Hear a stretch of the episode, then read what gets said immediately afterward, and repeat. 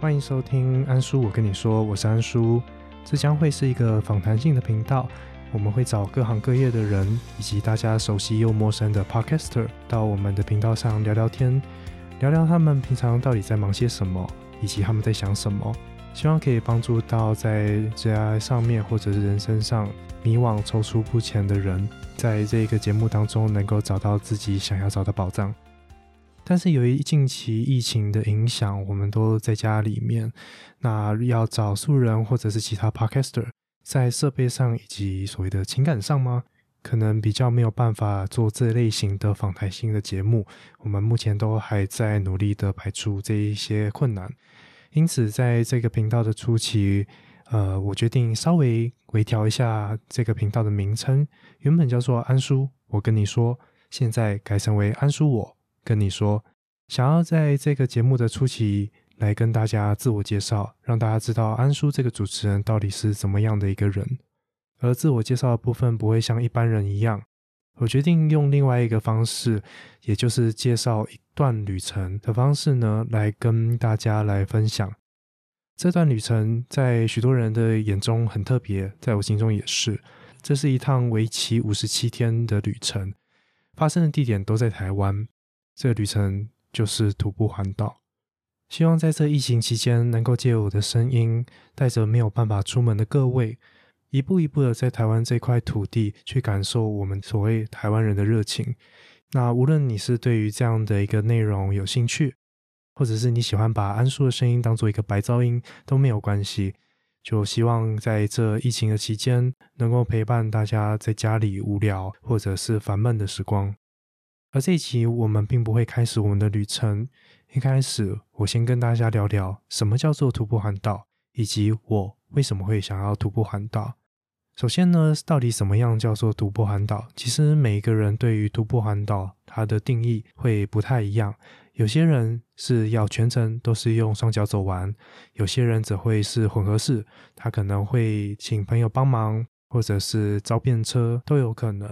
那也有一些人呢，对于徒步环岛，他希望一次就可以把它走完，但是这的确是挺花时间的，所以也有另外一派人呢，他们是渐进式的，或者是所谓的分段式的来完成这段旅程。我自己就有听过一些人呢，他们是利用周末的时间，一段一段的把台湾一整圈来补完。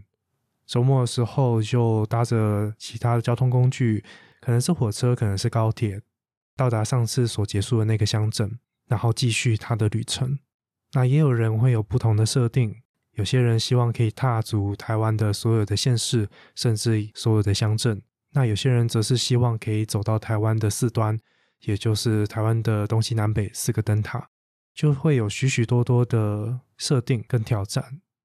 那我听过更狂的，当然就是所谓的零元环岛。可能在过程中会去向朋友甚至陌生人去寻求协助，包括住宿或者是饮食。那回到我个人身上呢，我其实一开始并没有想太多，可能就觉得说，哎，我脚力还行，所以会希望尽量都用走的。但环岛这件事情并不是一开始就在我的计划当中，我只想要出走，我只想要离开家。这个原因呢，就要回到二零一八年的年初。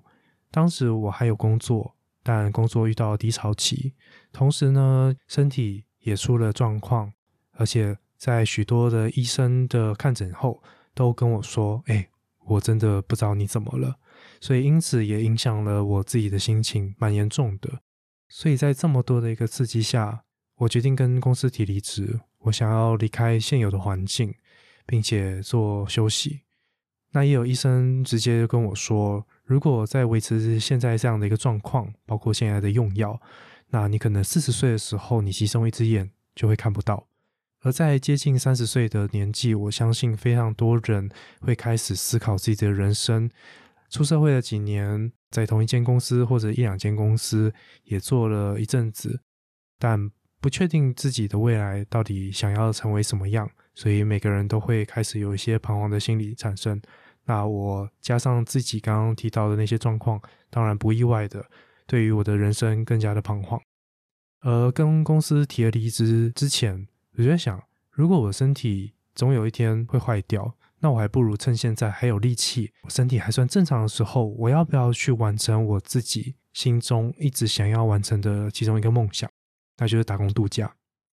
但是呢，我又不想跟大家一样，第一时间第一刻念头就是想要往澳洲跑。我一直对于纽西兰非常的向往，想要去看看那边的好山好水，所以呢，我就想说，好，那就等纽西兰的打工度假的 visa。所以呢，我就跟自己说，在那一年的六月，我要去抢前往纽西兰打工度假的签证。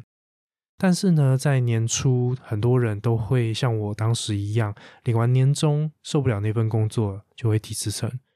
所以在公司的流程跑一跑之后，其实我正式的离职日就是三月。那三月到六月之间，到底该做什么事情？我在还没有正式离开公司前，交接的期间，就一直在思考这件事。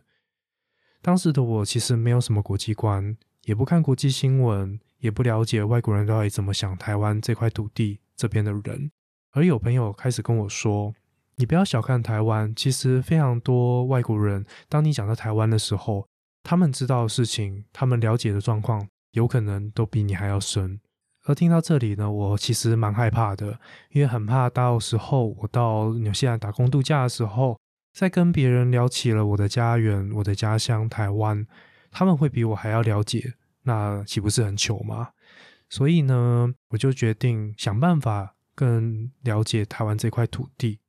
我以前是一个台北怂，对于双北以外，其实并不是非常了解。即便我大学的时候是在外县市读，但是其实也只是两点一线，中间所经过的县市我都没有做什么停留。所以我这台北怂怂到什么样的程度，就是连台湾一圈我都没有办法把各个的县市。顺顺的把它背完。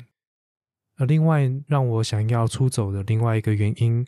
就是我希望可以由我自己亲身的经历，去了解到外国人以及台湾人口中最常说的台湾最美丽的风景就是人这件事情。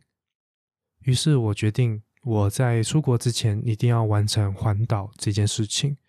而在搜寻环岛的时候，会看到有些人使用的是汽车。机车或者是大众运输，耐力好一点的话，就是用脚踏车来环岛。但是由于我自己也蛮喜欢摄影的，我就想说，如果是这么快速的一个移动过程中，可能会 miss 掉很多细微的一些东西。所以脚踏车这边我就犹豫了很久，而在继续搜寻环岛相关的资讯。忽然有一个 YouTube 影片呢，吸引了我的注意，那就是东华大学有一个女生，花了短短两个月暑假的时间，就把台湾走完。看到就觉得天呐，真的是太猛了吧！我也好想干这么猛的事情。你也知道，就是有时候离职之后，就会想跟大家讲干，我也想要干大事。所以呢，就开始陆陆续续的跟身边的朋友提到徒步环岛这个想法，而讲着讲着，似乎就好像真的要有这样的一个方式出走。那其实仔细想想呢，其实也蛮适合我自己的兴趣，就是摄影这一块。我可以随时随地停下我的脚步，而不必去顾虑我手边的机车或者是我手边的脚踏车。我随时可以逆行走，我不用担心会有逆向行驶的问题。所以诸多的理由，最后让我决定就是要用徒步的方式。因此，我准备好所有的装备，放进了借来的登山包，以及买的一双新的登山鞋。就这样子，开启了我五十七天的徒步环岛旅程。而在二零二一的今天，回顾二零一八年所发生的这一段往事，细细的将每一天所走的路程列下来，将这几天做一些初步的归类后。大概可以做四十集左右的一个内容，真是蛮多的。那希望这一整段的故事分享能够陪伴在防疫期间闷在家里的各位听众。那么下一集我们就会开始我的徒步环岛旅程，跟着我一起回到二零一八年的三月十四号早上，背起自己的背包，避开了其他家人的上班时间后，就一个人踏上了这段旅程。我是安叔，如果对于徒步环岛有任何问题，或者是有任何职业访谈的人选，都欢迎私讯或者是在 IG 留言，让我知道。我会绞尽脑汁来回答各位的问题，或者是找到适当的人选来上我们的节目。